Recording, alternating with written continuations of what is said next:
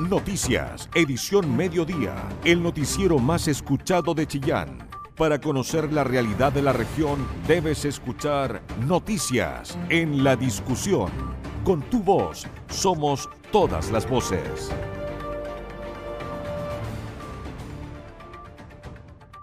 Buenas tardes y bienvenidos a esta edición de este martes 11 de octubre, martes con cara de lunes. Soy Felipe Ahumada, periodista de radio y diario La Discusión y junto con Mario Arias en los controles estaremos junto a ustedes esta próxima hora acá en el noticiario central de La Discusión. 13 horas y 8 minutos y les contamos que las autoridades de gobierno, el Ministerio de Transporte y Carabineros dieron a conocer los alcances de la nueva ley que sanciona las carreras clandestinas y el aumento de las penas y multas que están asociadas a este tipo de actividades que en adelante ya son conocidas o serán conocidas como delitos. En Ñuble se han identificado algunos puntos recurrentes de este tipo de prácticas, principalmente en rutas de Coihueco, Quinchamalí y El Carmen. Más detalle de esta nueva materia penal con Jorge Hernán Quijada. Ante lo que es la nueva ley de las carreras clandestinas, en la región de Ñuble, las autoridades dieron a conocer que Quinchamalí, El Carmen y Coihueco son los lugares en donde mayormente se presentan estos problemas. Pasemos a escuchar a Javier Isla, Ceremi de Transporte y Telecomunicaciones. Bueno, la semana pasada se aprobó la ley de eh, carreras clandestinas, es por eso que junto con el delegado presidencial Claudio Ferrada queremos dar a conocer las principales implicancias que tiene esto, ya que el eje principal del gobierno de nuestro presidente Boric es la seguridad en todos los ámbitos y evidentemente que la seguridad vial forma parte de esos ejes. Entonces, actualmente esta ley permite dar mayores facultades para perseguir este tipo de delitos que eh, aumentan las, las, sanciones, las penas con respecto a la organización de carreras clandestinas, lo mismo que ocurre con el aumento de penas con respecto a accidentes o siniestros de tránsito que puedan ocurrir durante este tipo de actos delictuales. Y no solamente es para las carreras clandestinas, sino que también se establecen distintas nuevas sanciones a conducción imprudente. Actualmente, a partir de ahora, cualquier exceso de velocidad por sobre 20 km por hora del límite permitido se considera una falta gravísima y se introduce el concepto de velocidad temeraria, lo cual significa que las velocidades por sobre 60 km por hora serán sancionadas de manera mucho más alta y de haber reincidencia incluso pueden terminar con penas de presidio. El coronel y prefecto de Carabineros de Ñuble, David López. Bueno, últimamente no se han producido muchos eventos de este tipo. Normalmente estos se producen en el sector del Carmen, en el sector de Quinchamalí y en el, y en el sector de Coihueco pero últimamente no han habido llamados de la persona en relación a esto. Bueno, esta ley otorga varias herramientas teniendo en cuenta que sanciona especialmente a los que organizadores, a los que organizan estos eventos, a los que participan y a aquellos que generen lesiones a personas producto de estas carreras. Asimismo, la finalidad que tiene es desincentivar eh, la participación de personas en este tipo de eventos. Así que nos otorga otras herramientas para el control y fiscalización de estas personas. Asimismo, la ley también señala las sanciones que las personas que incurran en, estas conductas, que son, han sido tipificadas nuevamente a través de la ley, eh, van a recibir respecto de estas. Vale decir, habrán eh, sanciones pecuniarias, eh, sanciones de suspensión de, licencia de conducir, incluso sanciones privativas de libertad. Sí, nosotros mantenemos los patrullajes, los nocturnos, pero también eficientar en el sentido de estar eh, a presto para concurrir a este tipo de eventos. Porque normalmente se copaban los lugares en los cuales se realizan. Pero además ahora con estas nuevas herramientas también el hecho de de que se configuren estas conductas, ya es posible sancionarlo. El delegado presidencial Claudio Ferrada. Esperamos también que la ciudadanía entienda que si comete este tipo de alteraciones a las infracciones de tránsito tendrán sanción y que estas sanciones desde ahora en adelante serán mucho más graves eh, que las que ya teníamos en la nomenclatura jurídica vigente. Eh, por lo cual eh, aquellos que cometan estos nuevos ilícitos serán sancionados con el máximo rigor de la ley. Carabinero efectivamente va a contar con más recursos, eh, sobre todo en, recursos humanos, eso efectivamente viene con la disposición de la, norma, pero por sobre todo la eficiencia. Ya en cuanto a la eficiencia, la cronología de cómo se va a combatir, efectivamente las carreras clandestinas tienen que ver con una logística más bien interna, una movilidad de recursos humanos al interior de cada una de, comisarías y de las prefecturas de cada una de las regiones y en Ñuble efectivamente lo estamos trabajando ya hace un tiempo. De esta manera, Carabineros estará sin lugar a dudas atendiendo este tipo de denuncias para de esta manera poder sorprender y recordemos que fueron ampliadas las penas para de esta manera ser mucho más sancionatorias a quienes tanto organizan este tipo de competencias así como a quienes son sorprendidos desarrollándolas. Periodismo regional con noticias de verdad, noticias en la discusión. Casi un centenar de sumarios por extracción ilegal de agua ha cursado el Ministerio de Obras Públicas a través de la Dirección General de Aguas DGA. Los fiscalizadores han tenido incluso en ocasiones que acudir a la fuerza pública ante la negativa de algunos privados para poder ingresar o para dejarlos ingresar a los predios denunciados. Las autoridades llamaron a la comunidad a acusar este aprovechamiento, en especial en los predios rurales. Marlene Guerrero con la información. Durante la presente temporada, la Dirección General de Aguas ha abierto 99 expedientes en el marco de las fiscalizaciones realizadas ante denuncias por extracción ilegal de aguas y de áridos en la región, lo que le ha significado multas por más de 660 unidades tributarias mensuales. Ambas situaciones han evidenciado cierta rebeldía por parte de los afectados, desde entidades municipales hasta empresas chancadoras, argumentando que son actividades necesarias para mantener actividades de regadío, turísticas o para satisfacer las demandas de construcción de viviendas y obras públicas, por lo que algunos de estos casos se han resuelto en tribunales. En tanto, desde el gobierno explican que las fiscalizaciones obedecen a la necesidad de proteger los recursos ante décadas de sequía, tal como lo aclara Marcelo Godoy, director regional de la DGA. Luego de haber tenido más de 13 años de sequía, tenemos un momento delicado en la, en la región. Necesitamos fiscalizar todo esto. Nos está ayudando las juntas de vigilancia, por algún lado, algunos particulares, en fin. En este momento hemos logrado el apoyo de la fuerza pública a través del tribunal cuando eh, se ha requerido. Prueba de ello, ayer estuvimos en una fiscalización justamente con el apoyo de la fuerza pública, en este caso Carabineros. Pese a lo anterior, el director de la DGA explicó que hay salvedades en estos permisos. Sin embargo, todas las actividades deben ser declaradas.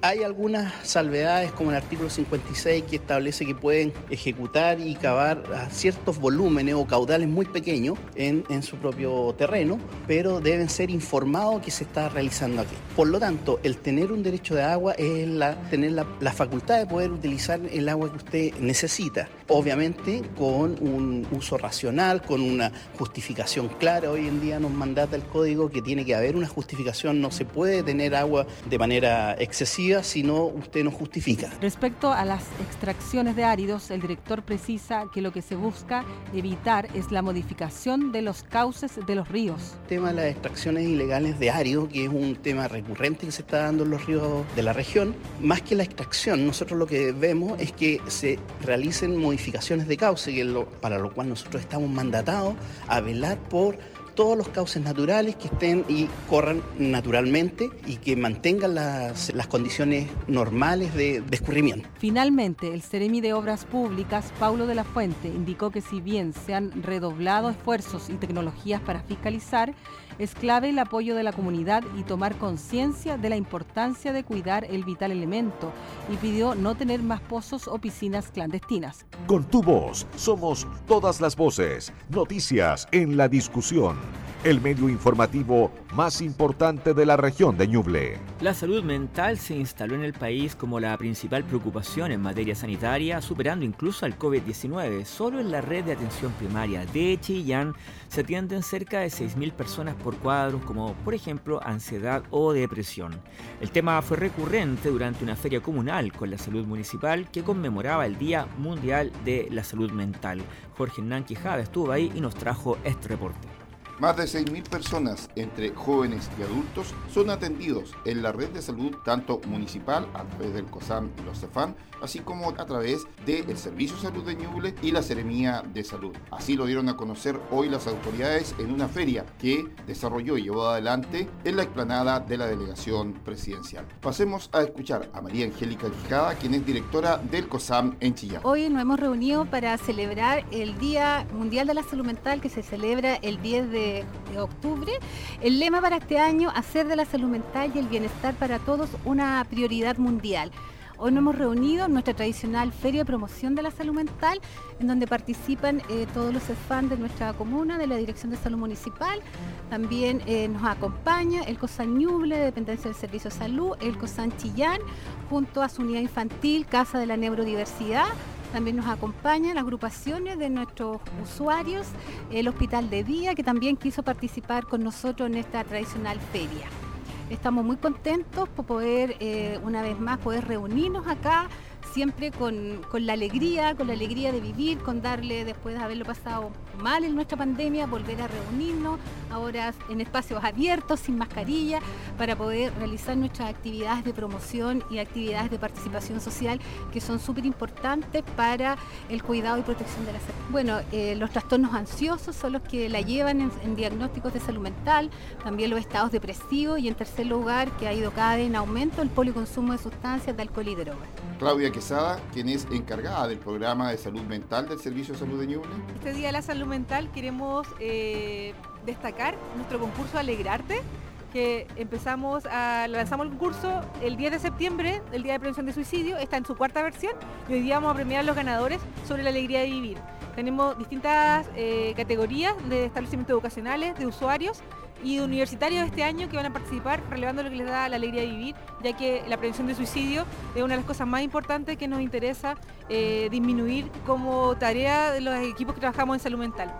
Otra cosa importante destacar este de la salud mental es poder hablar de salud mental. Es muy importante hablar de nuestros sentimientos, de lo que nos pasa, darnos cuenta cuando necesitamos pedir ayuda, no tener miedo, dar este espacio entre nuestros amigos, en la familia, preguntarles cómo están, ya que una de las principales barreras para consultar es el estigma. Es no hablar de salud mental porque no es lo mismo decir estoy resfriado de decir tengo pena, me siento mal o estoy deprimido o tengo problemas, por ejemplo, con consumo de alcohol o mi hijo tiene un problema. Eh, es muy distinto para las mamás contar que sus hijos también eh, tienen una neumonía a decir que mi hijo tiene un trastorno del espectro autista. Por lo tanto, hablar de salud mental es algo esencial para poder reducir la barrera y que las personas se atrevan a consultar y la sociedad los pueda ayudar. Jenny Ponce, quien es encargada del programa de salud mental de la Seremía de Salud. La idea de este, de este día, la conmemoración del Día de la Salud Mental, es también incitar a, la conversación, como decía la doctora, a estar comunicados, a, referir también lo que nos está sucediendo. O sea, yo creo que la invitación va por ahí, estar, estar, eh, estar motivados también a conversar, a difundir también lo que nos está pasando, a expresar nuestras emociones y ser cada día más felices. Jimena Meyer, encargada del DISAM, los mayores trastornos pasan sin lugar a dudas por el suicidio, por la ansiedad y en lo que se refiere a temas de depresión. Todos los puntos de vista, con todas las voces, en el medio más confiable de la región de Ñuble. La discusión. Una condena de 10 años y un día de presidio efectivo más otros 61 días de presidio deberá cumplir Domingo Concha Osorio, quien fue llevado a juicio oral por sustracción de menores y porte de arma blanca, delitos cometidos en Chillán. La víctima era un adolescente de 17 años a quien amenazó con un machete de 56 centímetros de largo tras interceptarla en un sitio de Eriazo por donde la menor caminaba hacia su casa. La fiscal Claudia Espinosa, quien representó al Ministerio Público ante tribunales, entregó más detalles de este delito. Eh, por los hechos ocurridos el 1 de marzo del año 2019, donde eh, don Domingo Concha Osorio, a través de amenaza, llevó a una víctima menor de edad a su domicilio y la retuvo en este. Solamente gracias a la ayuda de carabineros, eh, a través de un teléfono celular, la víctima pudo darle la ubicación a familiares, donde carabineros con esa ubicación pudo encontrar el domicilio y así auxiliar a la víctima. El Tribunal Oral lo Penal entonces determinó esta condena que además debe ser realizada de manera efectiva por el fiscal Mauricio Mujica estableció que el acusado era culpable de ambos delitos y solicitó una pena de 10 años y pese a los argumentos entregados por la defensa de Concha Osorio que normalmente sirven para rebajar la pena que propone el Ministerio Público, en esta ocasión no fue así y el tribunal accedió a la petición total de la Fiscalía. Por lo tanto, insistimos, Domingo Concha Osorio, quien con un machete obligó a una menor a quien interceptó llevándosela a su casa, ¿cierto? Ella se pudo escapar providencialmente, tendrá que pasar 10 años y un día de presidio efectivo. Toda la información que te interesa. Noticias en la discusión. 94.7 FM. La ventaja de ser región se comienza a notar en el pleno del presupuesto regional, desde que Ñuble se autonomizó, digamos, territorialmente de la región del Biobío, sus recursos procedentes del Fondo Nacional de Desarrollo Regional se han triplicado. Esto ha permitido financiar proyectos de desarrollo para comunas, en especial en el ámbito vial, agua potable rural, y dos de los mayores déficits de las zonas, justamente estos anteriores, son los que se han podido mejorar. Más detalles con Isabel Charlín. El 6 de septiembre pasado, Ñuble cumplió cuatro años como región, luego de separarse de Biobío. Un camino que sin duda no ha sido fácil y que más de alguien ha tildado de equivocado, dado los altos índices de pobreza y escaso desarrollo del territorio más joven del país. Sin embargo, ha habido avances concretos en el ámbito de la inversión pública. De 24 mil millones de pesos que Ñuble recibía de Biobío cuando era provincia en 2017, pasó a anotar 64.810 millones de pesos presupuesto para el Fondo Nacional de Desarrollo Regional de 2023, cifra incluida en el presupuesto de la Nación que se discute actualmente en el Congreso. Para el actual gobernador regional de Ñuble, Óscar Crisóstomo, desde el punto de vista de la inversión fue un acierto convertirnos en región. Fue un paso trascendental que permitió visibilizar nuestro extenso territorio con todas sus fortalezas, pero también mirando las necesidades que surgen de las condiciones tan diversas que presentamos, alta ruralidad, baja conectividad digital y un insuficiente desarrollo en nuestras rutas y caminos, entre algunas de las grandes necesidades por resolver, aseveró. Quien conoce a cabalidad el derrotero presupuestario de Ñuble es el actual presidente de la Comisión de Presupuesto y Proyectos de Inversión del Consejo Regional, Javier Ávila eh, no solo ha sido muy importante el incremento de los recursos eh, eh, en cuanto a números, sino que el efecto que esto ha tenido y también nos ha demandado como, actores públicos el, tener que coordinarnos, trabajar en base a, una planificación que nos asegure un avanzar más rápido en, cerrar estas brechas, como decía al principio, que son odiosas. Pues sí, tenemos, tenemos familias que viven en condiciones mucho más deficitarias en, sectores de nuestra región que quienes viven en, los, centros urbanos. Y tenemos que avanzar en, mejorar esas condiciones, camino, agua potable, conectividad, eh, eh, no solo vial, sino que también eh, de telefonía, de internet, en fin. tenemos temas que ver de seguridad, evidentemente la parte, el ámbito de productividad agrícola, el desarrollo del turismo, eh, en fin. Quien también conoció la realidad de Ñuble provincia es el ex gobernador provincial y actual concejal de Chillán, Patricio Huepe. Buenos proyectos con el lobby no, no fue tan mal. ¿eh? Eh, siempre había un, per cápita, claro. Entonces, como teníamos menos población, teníamos menos recursos de concepción, eso es evidente. Lo mismo está pasando ahora. Bueno, si, si uno ve eh, hay también una, concentración intrarregional y a lo mejor las comunas más pequeñas se quejan de que Chillán lleva más recursos porque tiene más capacidad de propuesta también. Porque eh, los equipos técnicos, Secretaría Comunal de Planificación, eh, son más fuertes en las comunas más grandes. hay que, cuando se hablar de inversión, hablar también de coordinar la inversión sectorial, que es enorme, y que ha aumentado ciertamente ahora que somos región. Y, pensar también en temas de mediano, largo plazo, en convenios de programación, eh, que permitan eh, zanjar temas mayores y comprometer inversión para Lorena Vera, actual consejera regional por Digillín, ex gobernadora provincial de Ñuble y primera delegada presidencial de la región, no hay duda que el territorio se ha beneficiado por el hecho de ser región. No cabe duda de que la región de Ñuble se ha beneficiado, el territorio de Ñuble se ha beneficiado al ser región. El, hecho de ser una región ya marca una forma distinta en el trato desde el nivel nacional. Antes nos contemplaban o ni siquiera nos contemplábamos, éramos parte de la región del Biobío. Hoy somos una región, por lo tanto debemos tener presupuesto regional y un trato regional. Sin embargo, creo que sí, aún estamos al debe, sin duda. Y una es que todo el tiempo que quedamos atrás como territorio, con una baja inversión, con bajo desarrollo y con todos esos em, diagnósticos que ya tenemos claros respecto a lo descendidos que estamos en el desarrollo del país, respecto al desarrollo del país, em, se, puede, se puede cambiar si hay un trato distinto, si hay un trato de acuerdo a las necesidades, si hay un trato de acuerdo a la realidad de la región La región de Ñuble casi triplicó su fuente de recursos desde que era provincia y a la hora de entregar confianzas actualmente es el cuarto territorio del país con mejor ejecución presupuestaria, con un 40,4% y en el presupuesto 2023 fue la que más aumentó su monto respecto de 2022 con un 10,6%. Porque tu opinión nos importa. Escuchas noticias en la discusión. 13 horas con 35 minutos y en este minuto tenemos cerca de 17 grados bajo cielos cubiertos acá en la capital regional de Ñuble que entre paréntesis es la máxima temperatura que tendremos hoy y no durará solo hasta las 5 de la tarde para un declive que va a llegar a más o menos 9 grados cerca de las 23 horas.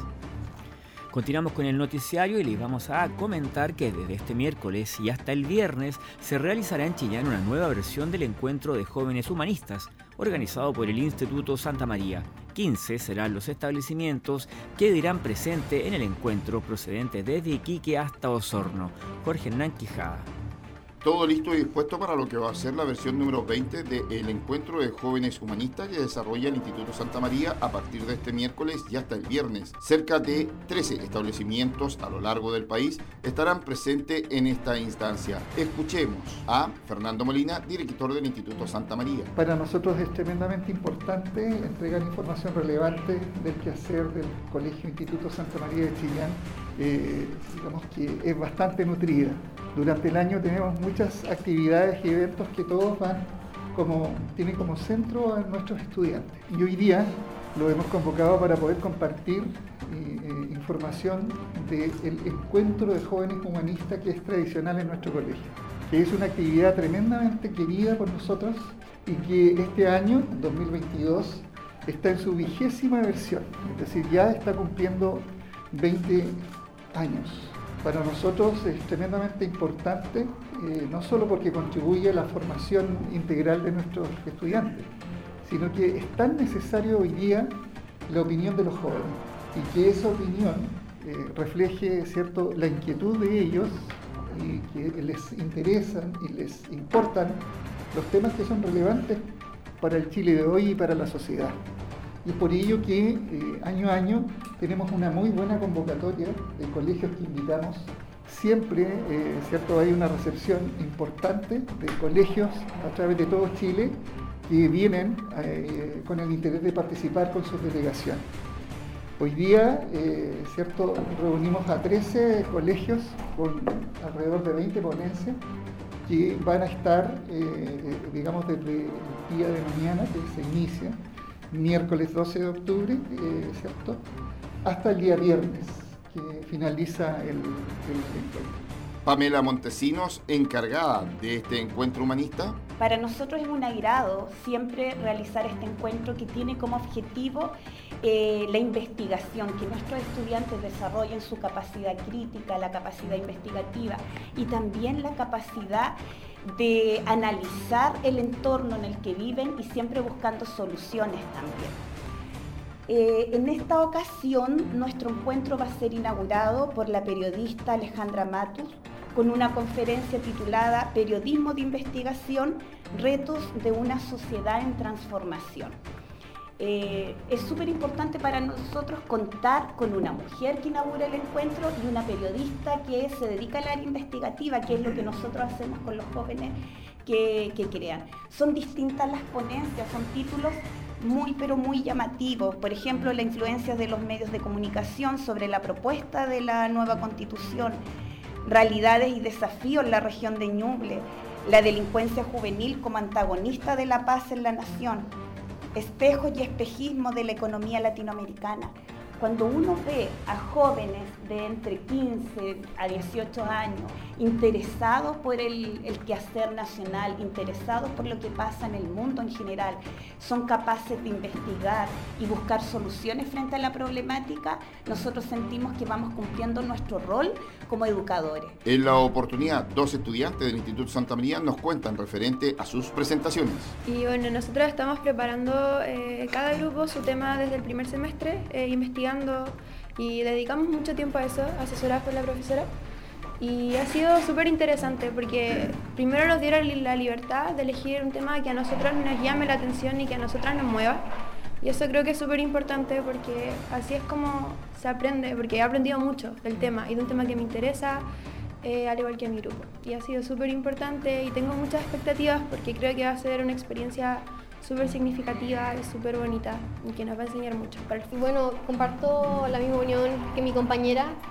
Eh, nosotras, nuestro tema que elegimos fue la delincuencia juvenil como antagonista de la paz en una nación.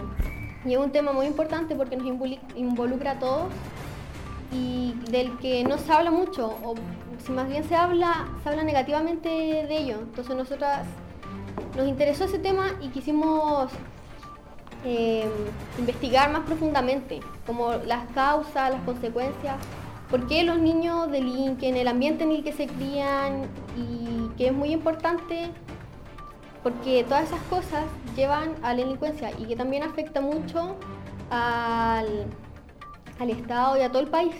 Y bueno, encuentro que esta es una experiencia que es muy bonita, que nos va a ayudar y que igual nos ha servido de mucho para investigar demás cosas y darnos cuenta de que hay muchas cosas de las que no sabemos y que podemos aprender si le dedicamos tiempo. Esta actividad contará con la destacada periodista de nuestro país, como es Alejandra Matus, quien estará presente el día jueves a partir de las 7 de la tarde, dando la charla principal de este encuentro humanista del Instituto Santa María. Todos los puntos de vista, con todas las voces, en el medio más confiable de la región de Ñuble. La discusión bueno, continuamos con dos notas relacionadas con el área de salud cuando son las 13 horas con 42 minutos. En primer lugar, la Seremi de Salud de Ñuble, Jimena Salinas, junto a la directora del servicio de Ñuble, Elizabeth Abarca, y la directora subrogante del hospital, Luz María Morán, darán inicio esta tarde a la vacunación anual contra el COVID-19 para el personal de salud en Ñuble, con la nueva vacuna bivalente. Los trabajadores de la salud son uno de los grupos objetivos definidos en esta primera fase de la inoculación incluida en el Programa Nacional de Inmunizaciones o PNI, junto con las personas inmunocomprometidas. 85 fueron los casos nuevos de COVID a propósito registrados hoy en la región y pese a la baja que han presentado los contagios a partir de las últimas semanas en el país. Ñuble sigue apareciendo como la región con la mayor tasa de incidencia de casos por cada 100.000 habitantes.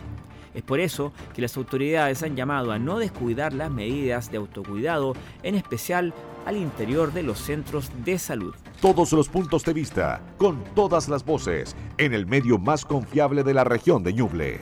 La discusión. Y siguiendo con estas noticias de salud y el marco que también se ha generado por las visitas de distintos planteles de la región a visitar lo que va a ser el nuevo hospital regional, el plantel gigante ese que uno puede advertir ahí en Cayo Higgins, em, se armó otro grupo con el objetivo de conocer la iniciativa y los significativos progresos de este gran proyecto aún en ejecución de la red asistencial de salud. 15 funcionarios del Hospital Comunitario de Salud Familiar de Yungay, llamado Pedro Morales Campos, fueron las personas que ahora visitaron el Hospital Regional de Ñuble. Esta acción fue concretada en el marco de las distintas actividades en conmemoración del Día del Hospital la semana pasada, instancia a la que también se, se sumaron, bien digo, trabajadores del Hospital de Bulnes. Susana Yáñez, jefa del Departamento de Participación y Satisfacción Usuaria del Servicio de Salud, destacó que la instancia se enmarca en una serie de recorridos organizados por la institución que ya ha llevado a vecinos a visitar este proyecto ya hemos retomado esta instancia de participación donde invitamos a la comunidad y también a la red asistencial a conocer esta obra, a conocer sus avances y también sirve para contarles a otros, a otros vecinos, vecinas, eh, que esto ya se está materializando y que prontamente vamos a contar con esta bonita obra a disposición de todos los ñublencinos.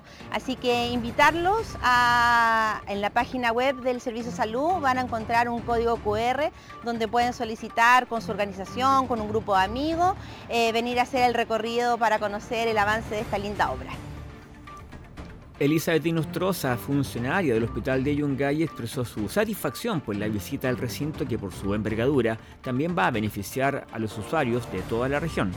Feliz de conocer el nuevo hospital que realmente lo va a beneficiar a mucha gente de nuestro pueblo que es Yungay. Realmente demasiado grande, muy bonito, no sé, la, pasantía fue muy bien explicada. En la misma línea, Dagoberto González Arroyo, jefe de servicios generales del recinto de salud, marcó que el proyecto se trata de un anhelo también para los centros comunitarios, donde eh, se derivan muchos pacientes por lo que permitirá dar respuesta a las necesidades que ellos tienen en materia de salud. No, la verdad que a mí me sorprendió porque uno pasa por fuera, eh, por la avenida O'Higgins y, y ver ahora aquí internamente el avance que tiene el establecimiento y que de verdad a la gente, ¿qué le diría yo? Que tenga esperanza de que vienen tiempos mejores para lo que es el tema de la salud para la región de Ñuble. Las visitas de funcionarios de otros establecimientos de salud de Ñuble continuarán con representantes de los trabajadores del hospital de Bulnes. Hay que destacar que las faenas del nuevo hospital regional presentan ya un 45% de avance. Toda la información que te interesa. Noticias en la discusión 94.7 FM. Más de 1.260 millones de pesos recibieron las organizaciones y juntas vecinales en la región desde fondos del GORE. Se espera que los pagos comiencen a ejecutarse durante el mes de diciembre. Jorge Hernán Quijada con esta nota y 1.266 organizaciones sociales fueron las que ingresaron las iniciativas para posterior análisis de admisibilidad a través de las subvenciones al 7% del gobierno regional en Ñuble. Son más de 1.260 millones de pesos que se repartirán en esta oportunidad. Para conocer los antecedentes, escuchemos al gobernador Óscar Crisóstomo. Sí, efectivamente, este año hemos tenido un récord en proceso de postulación. Han sido 1.260 las organizaciones sociales que postularon a las diferentes líneas de financiamiento que tiene este programa que permite con recursos poder apoyar distintas iniciativas que tienen las organizaciones sociales. En este marco queremos primero agradecer a las organizaciones el interés que muestran cada año. Segundo, este ha sido inédito este proceso que hemos llevado porque Gran parte de ese lo hicimos a través de una plataforma, cosa que la postulación pudiera ser online. El 60% de la postulación precisamente fue a través de esta vía, lo que permitió acercar de mucho mejor manera a distintas organizaciones y es parte del éxito que hemos tenido en este proceso de postulación. También quiero señalar que indudablemente que habían varias materias en las cuales uno podía postular, estaba la área deportiva, medioambientales, de género, de seguridad, pero hay una clara diferencia y hay un claro eh, sentido de urgencia que tiene nuestra región de Ñuble, que son precisamente las materias de seguridad pública. Por eso el 37% de los proyectos que se han postulado están enfocados en esta área porque la familia, la Junta de Vecinos, lo que piensan es en cuidar sus territorios, dar mayor tranquilidad y en eso es parte de la conversación que vamos a tener con el Consejo Regional para poder responder también a esta alta demanda que hemos tenido. La segunda línea de financiamiento que mayor cantidad de postulaciones tuvo fue el área de deporte. El 23% de organizaciones que postuló fue en esta área precisamente y que es una lógica que se ha dado en los últimos años donde a, pesar de las circunstancias, hay distintos clubes, asociaciones que están iniciando y también organizaciones sociales que están muy de la mano para llevar el deporte a los territorios, que también permite dotar de mayores espacios de eh, fraternidad, conversación, área de esparcimiento, deporte, pero principalmente también a un área de seguridad cuando uno se relaciona entre muchas personas. Así que estamos muy contentos. Ahora lo que viene por delante durante el mes de octubre va a ser la revisión de estos proyectos. Tenemos a todos nuestros equipos trabajando. La verdad yo quiero aprovechar también de agradecer a los equipos que están detrás de esto porque tener más de 1.260 eh, proyectos hoy en carpeta y su revisión en un tiempo récord que tenemos que hacerlo que durante el mes de octubre para que en noviembre ya las organizaciones tengan sus resultados.